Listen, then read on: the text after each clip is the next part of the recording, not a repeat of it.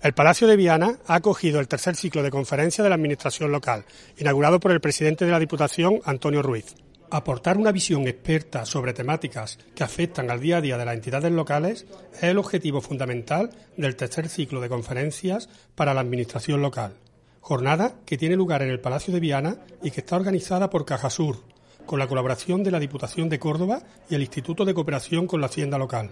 El máximo representante de la institución provincial, Antonio Ruiz, ha sido el encargado de inaugurar este encuentro junto a José Barrena, consejero delegado de Cajasur.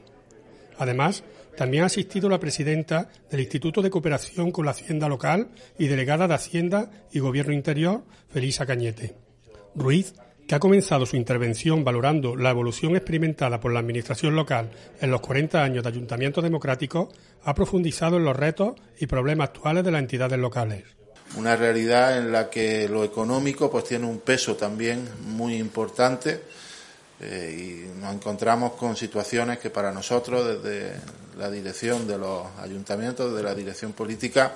pues de luego no tienen mucho sentido tenemos unas reglas de juego que son las que realmente habría que cambiar para, para poder revertir esta situación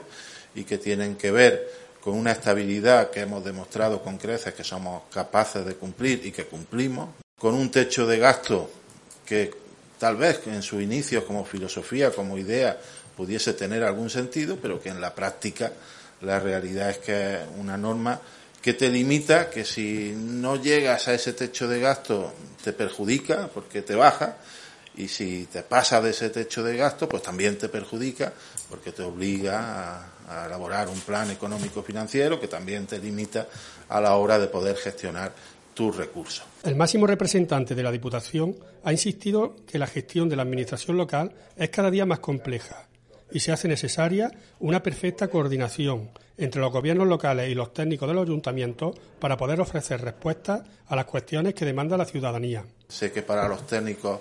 pues también supone un problema porque siempre bueno hay que calcular a la hora de liquidar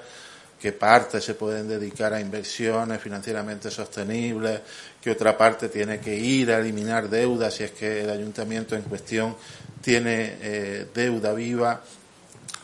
qué parte tiene que ir a un banco si no se puede invertir. Tenemos esa obligación de formarnos, de estar atentos ante todas las novedades normativas o de cualquier índole para prestar esa con, eficiencia y con eficacia y con la mayor transparencia nuestros servicios a nuestros ciudadanos y ciudadanas. Córdoba, según estudios recientemente publicados en prensa, es la provincia de España con menor exclusión financiera. Y es cierto que hay nuevos paradigmas. Hay núcleos poblacionales con 300, con 400 habitantes, que es que no nos podemos permitir abrir una oficina ni siquiera un día a la semana. Pero hay nuevas herramientas para poder dar servicios de primer nivel tecnológico a la ciudadanía de los sitios